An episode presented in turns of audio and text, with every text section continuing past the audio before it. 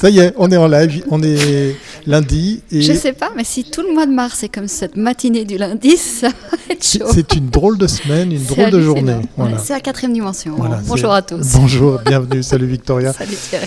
Bienvenue à bord de ce 166e épisode de Comin Mag Live. Alors si vous entendez ma voix au loin, c'est parce qu'on a essayé de régler des petits, des petits trucs de son, et puis ben, de temps en temps, ben, voilà, ça, ça arrive c'est parce qu'aujourd'hui on n'a pas un mais deux invités, donc ils doivent deux fois plus mieux entendre tout ce qu'on a raconté. c'est pour ça. Voilà. Euh, on n'a pas d'annonce à faire. Il n'y a plus de promo. À, partir de, dans quelques jours, on parlera des événements que nous allons organiser. Donc là, on passe à autre chose. Et puis on vient sur ces fameux numéros spéciaux, comme in Mag Traveling, pour que vous puissiez. À partir de la semaine prochaine. Voilà, vous puissiez découvrir toutes les agences qui ont décidé de, de, jouer la carte de la visibilité. En attendant, je vous rappelle, hein, vous avez le droit de vous abonner, hein, vous avez le droit d'activer les notifications, que ce soit les plateformes vidéo ou les plateformes de podcast. On va tout de suite aller dans le vif du sujet avec ce nouvel épisode, lundi 12h30, comme in my live, numéro 166. C'est parti.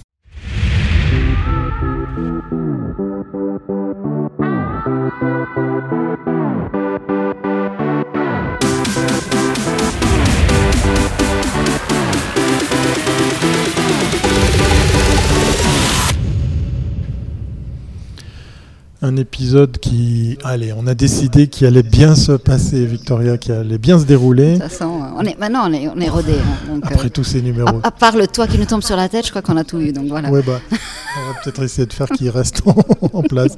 De qui et de quoi allons-nous parler, Victoria, aujourd'hui? Ah.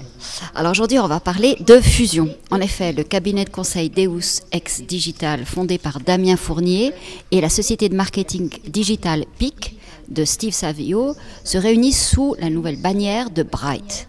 L'occasion pour ces deux collaborateurs de l'agence Virtua de se lancer dans le business hacking ou growth hacking, on verra la différence, euh, peut-être il n'y en a pas, une discipline consistant à activer la croissance d'une entreprise, notamment d'une start-up, par un ensemble de techniques marketing dont le but est d'augmenter la croissance de son chiffre d'affaires. En bref, show me the money. Alors, bonjour mes chers amis, Damien, et puis euh, surtout Steve, on t'a pas eu encore euh, dans, dans le live, ça nous fait très plaisir de ça fait longtemps que je t'ai pas reparlé, donc voilà. Bonjour et bienvenue à, tous les deux. On vous a trouvé de la place, bienvenue. Bonjour Thierry. Ravi aussi. Alors on va démarrer tout de suite par la première euh, capsule.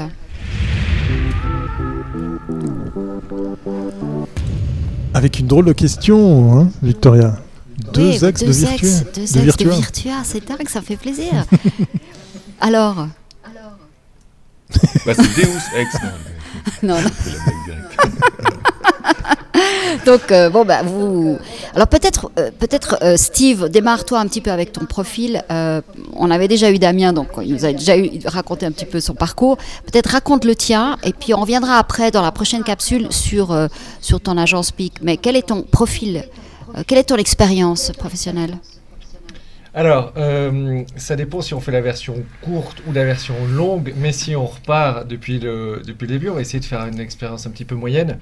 Donc euh, moi, dès que j'ai fini les études, je me suis associé avec euh, mes associés de l'époque pour fonder Virtua.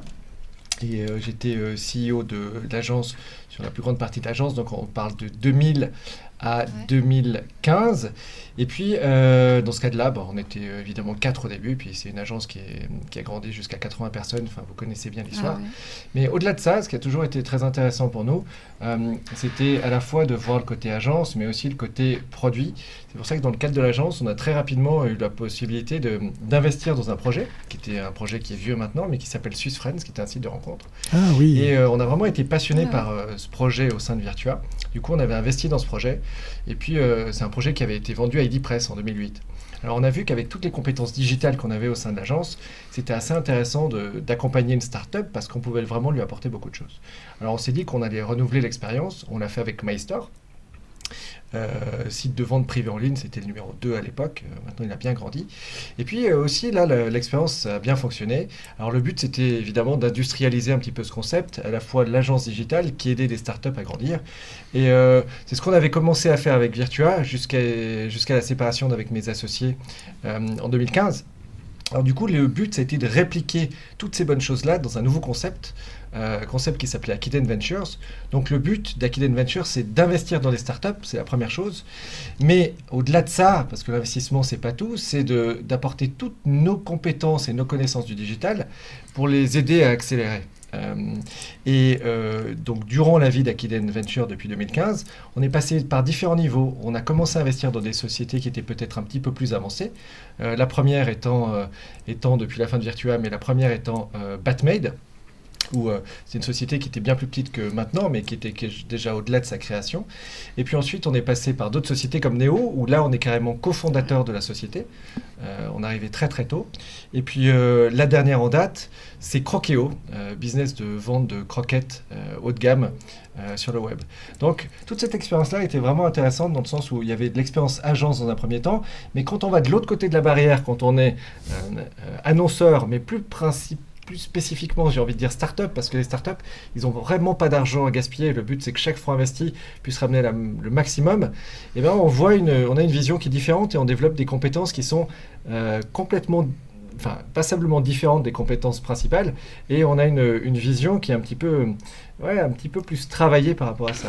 C'est pour ça que l'idée de Bright euh, et l'idée de Peak d'abord avant Bright, c'est de se dire, ok, vu que maintenant on connaît l'ensemble de euh, des deux faces de, de, la médaille, à savoir le côté agence et le côté annonceur et les différents besoins, on va pouvoir créer une agence qui va spécifiquement s'adresser aux gens qui ont envie de bénéficier de cette expérience-là et qui ont envie de grandir comme des startups post-région qui ont vraiment bien grandi ces dernières années.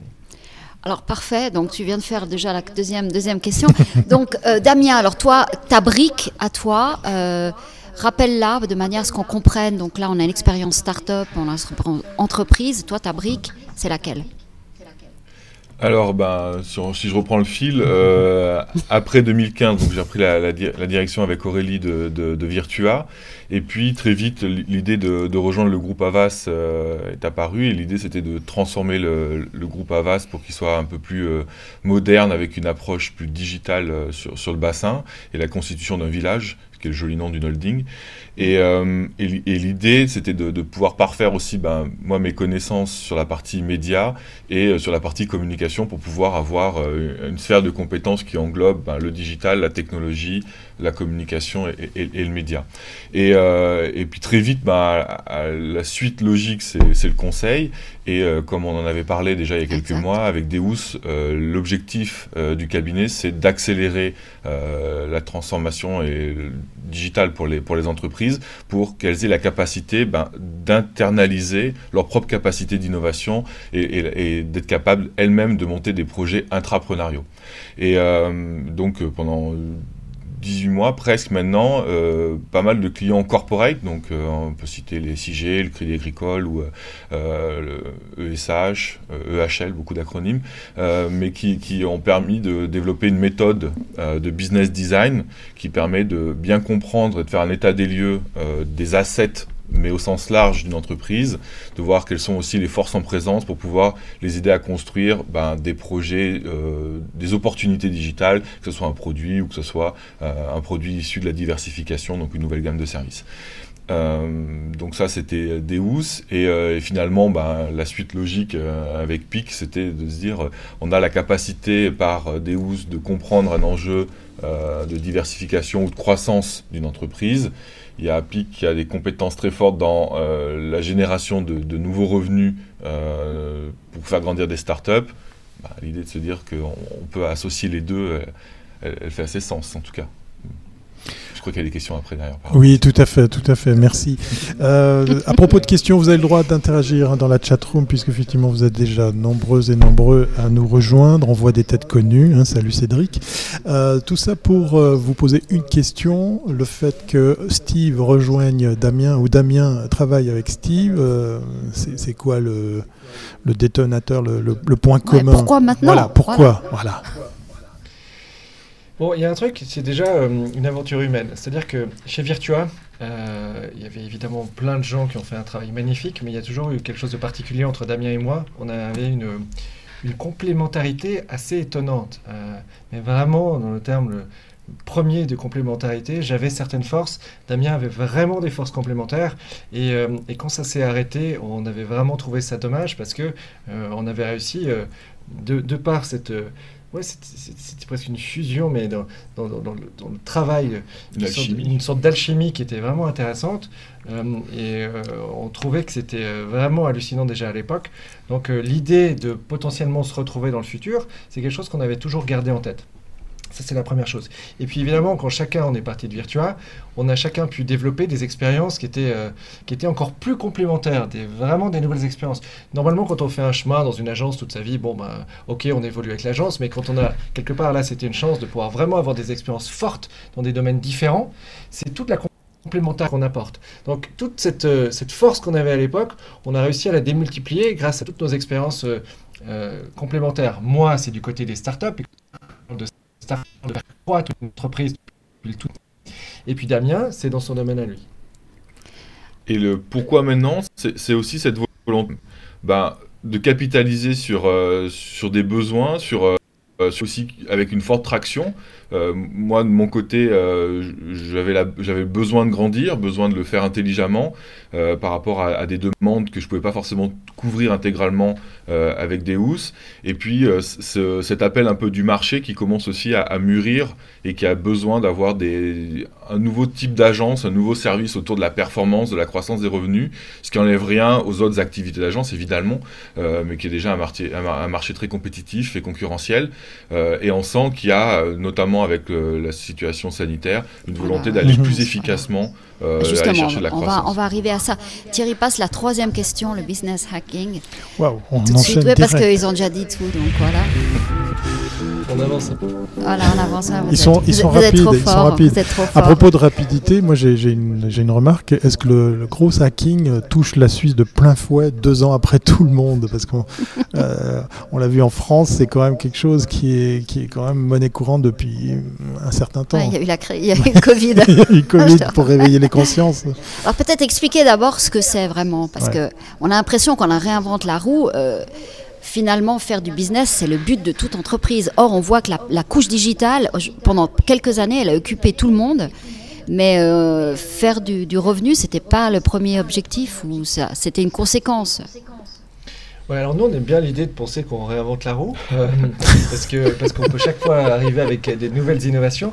Mais euh, donc le, le concept de business hacking, euh, il y a différentes façons de regarder les choses quand on est, soit quand on est une agence, soit quand on est un annonceur. Quand on est un annonceur, on a un budget, on dit OK, dépensez-le de la manière la plus efficace possible.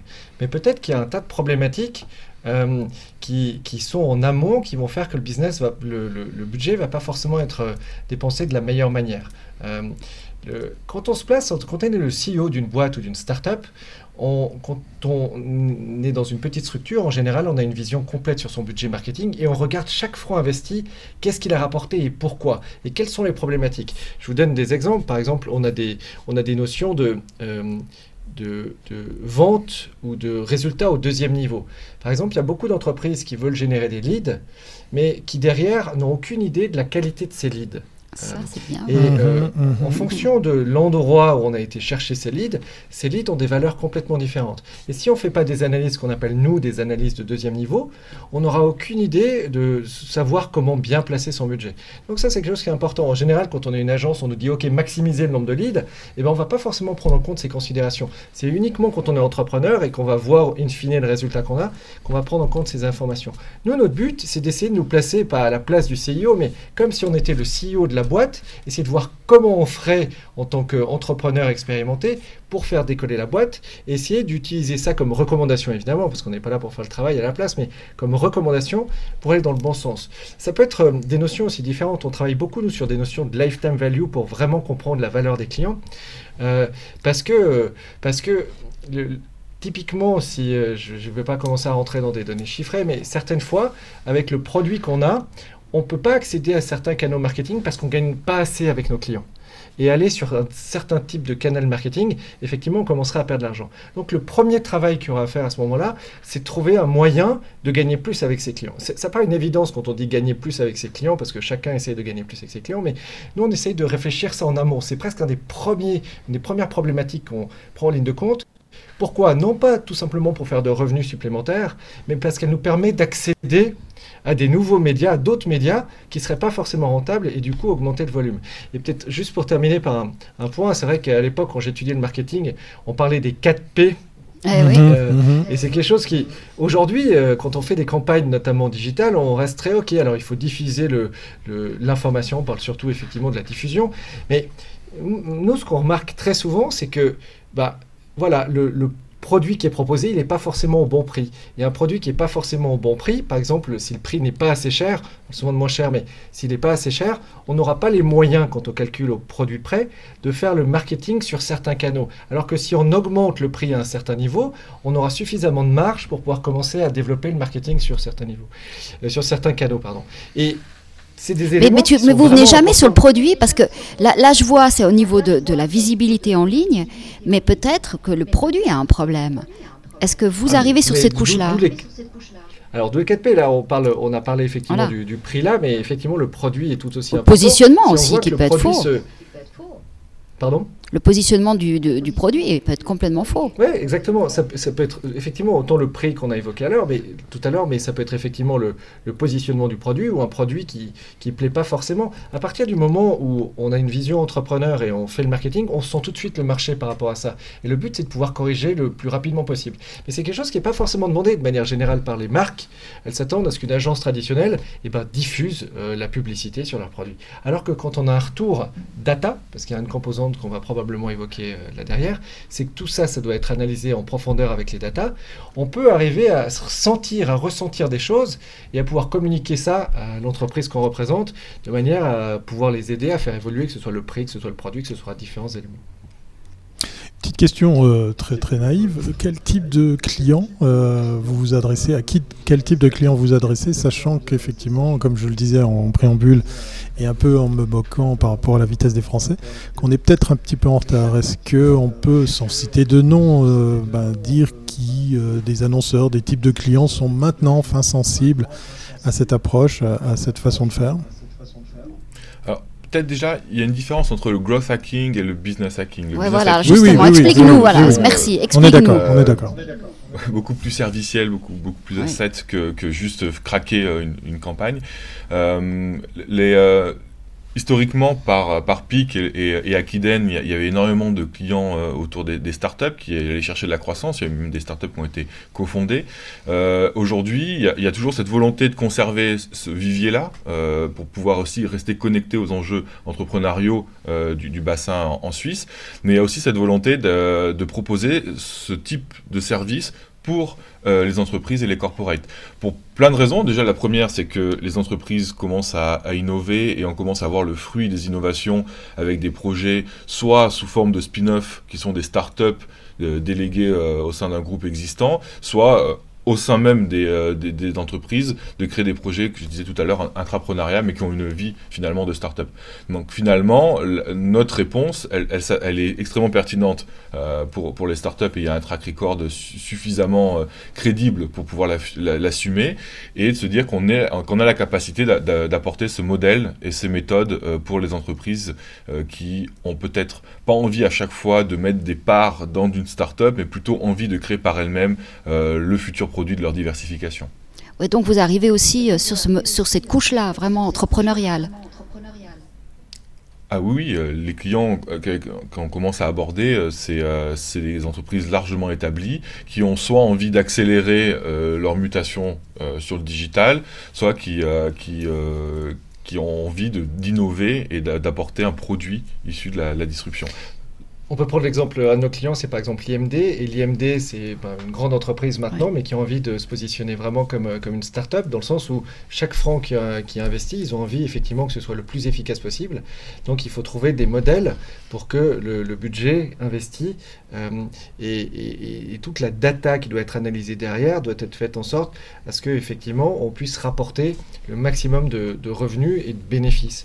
Euh, donc effectivement, c'est autant pour des startups que des groupes un petit peu plus grands. Mais on doit évidemment, comme toute agence, on doit écouter les besoins des entreprises, mais on essaye euh, de, le passer par le prisme euh, qui est important pour nous, qui est le prisme de la performance, parce que même si on parle de branding, si on parle de branding online, il y a des entreprises qui disent, OK, moi je mets du budget, je veux juste avoir de l'affichage ou alors un certain nombre de clics.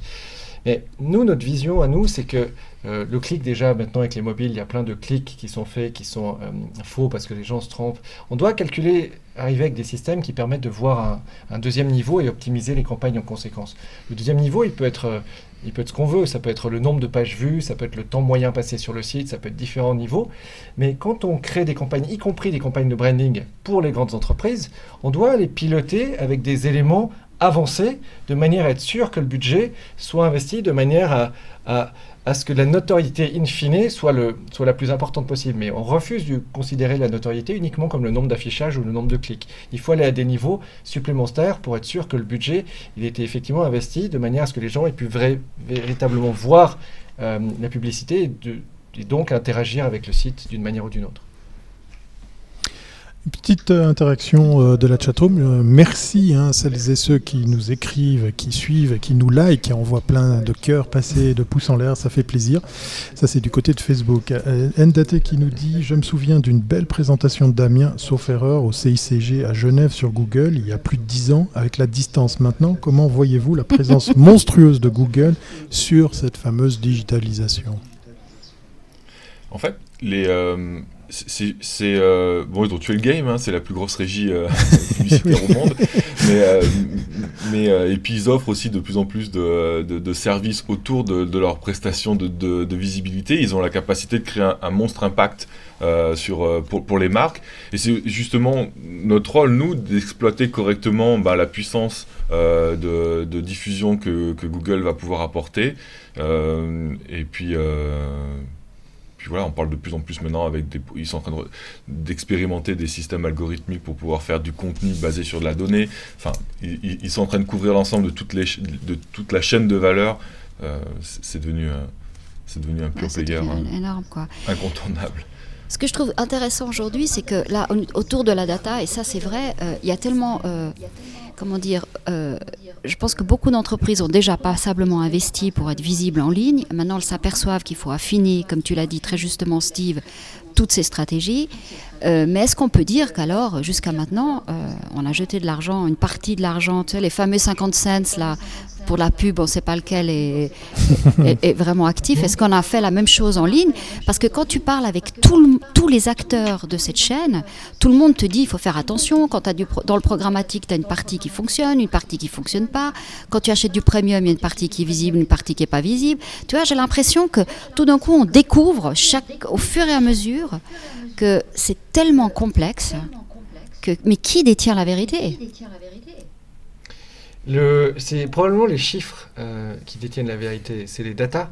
Euh, la vérité, dans la théorie, on l'a pas, et, euh, et on l'a sûrement pas avant de commencer une campagne. C'est ça la grande problématique, c'est que souvent c'est quand on démarre et qu'on analyse les choses qu'on peut considérer, commencer gentiment à avoir de la visibilité plus on va de l'avant, typiquement, et plus le tracking est difficile parce que les browsers euh, permettent de moins en moins de mettre des cookies et ce genre de choses. Donc, euh, de toute manière, on doit commencer à trouver des modèles alternatifs pour essayer de comprendre ce qui se passe. Et quand on commence à mettre des data analystes là-dedans, c'est ce qu'on fait nous, on essaye de voir les impacts sur les ventes, sur les chiffres, sur différents KPI, euh, de l'ajout d'une campagne offline, de l'ajout d'une deuxième campagne offline, de différentes choses, de manière à essayer de faire des modèles pour vraiment attribuer, parce que souvent la grande problématique des marketeurs, c'est ça, c'est comment attribuer les ventes aux différents channels.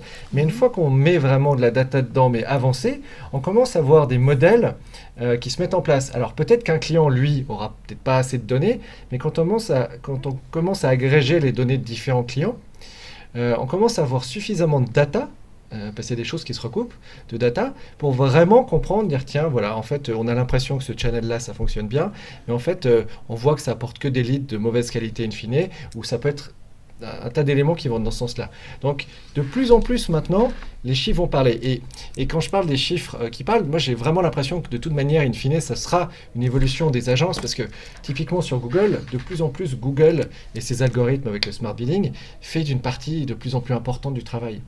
Donc au bout d'un moment, les agences vont devoir gentiment commencer à se réinventer et, euh, et avoir des Oui, mais elles feront quoi? Justement. Alors, est-ce que ce sera la, partie créative qui viendra plus en avant ou c'est quoi? Parce que finalement, toute cette partie marketing, elle va être de plus en plus automatisée.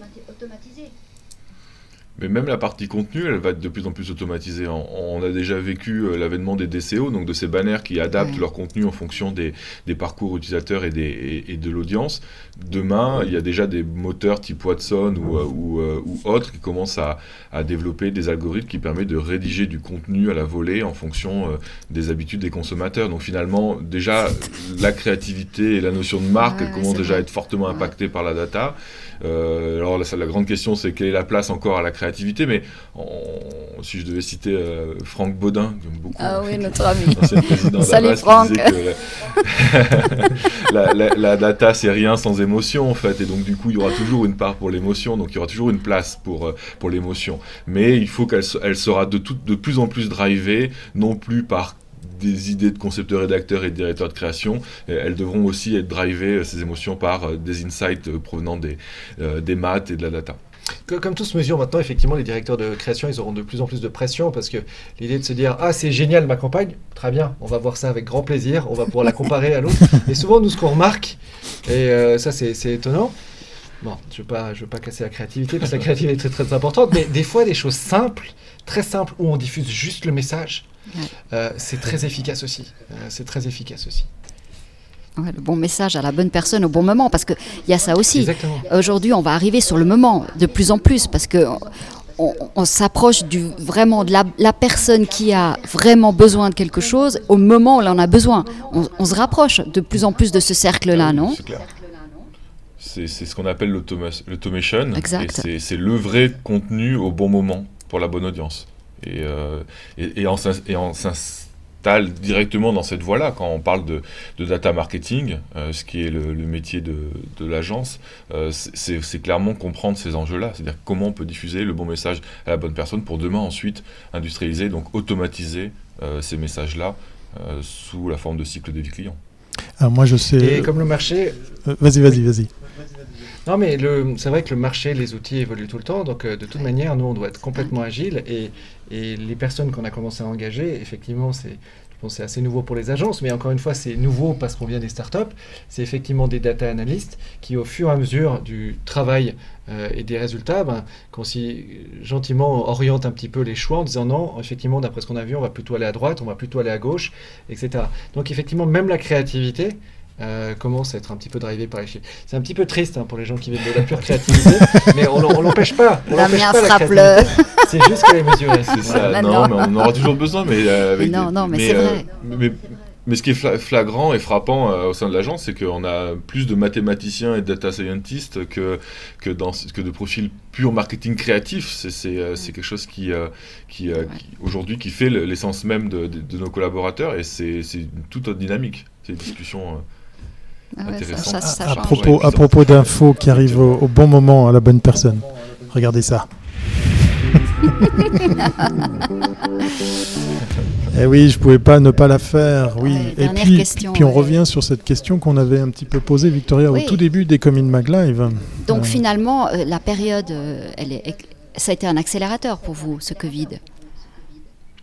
Alors, je pense qu'il y a deux éléments. Il y a d'abord savoir si c'est un accélérateur pour nous et pour les clients. Euh, pour les clients, bon ça je pense que vous en avez déjà parlé, ça dépend vraiment du type de client. Nous on a des clients typiquement pour Smooth, où ça, ben, la presse en a parlé, des clients comme Smooth, ça a été effectivement une excellente chose. Euh, et puis il y a aussi le, les, enchères aussi sur la plupart des médias du web. Euh, il y avait certaines périodes qui étaient assez magiques à partir du moment où notre magasin n'était pas fermé parce qu'il fallait être dans la bonne cible aussi, mais il y avait des périodes qui étaient assez magiques où les enchères étaient vraiment beaucoup plus basses qu'habituellement. Donc ça pour les clients c'est des opportunités.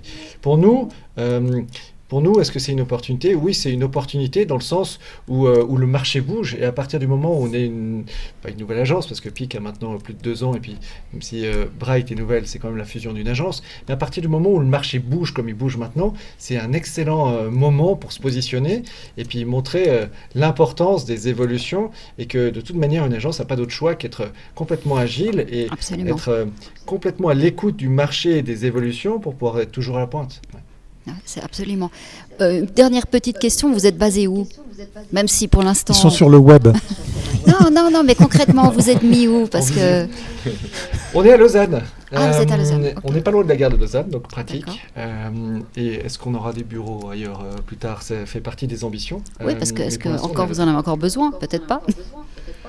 Si, mais c'est intéressant. C'est- C'est c'est joli bureau d'une part, c'est c'est un peu notre Madeleine de Proust aussi parce que c'est dans les bureaux d'un d'un tout premier, tout gros client de Virtua qui s'appelle le groupe Interiman. Euh, donc on est euh, dans, dans les bureaux de Montchoisy, euh, donc ça nous rappelle euh, chaque fois beaucoup de souvenirs. Ça c'est le premier point. Et, et c'est aussi une place qui est assez intéressante puisqu'elle elle, elle, elle a...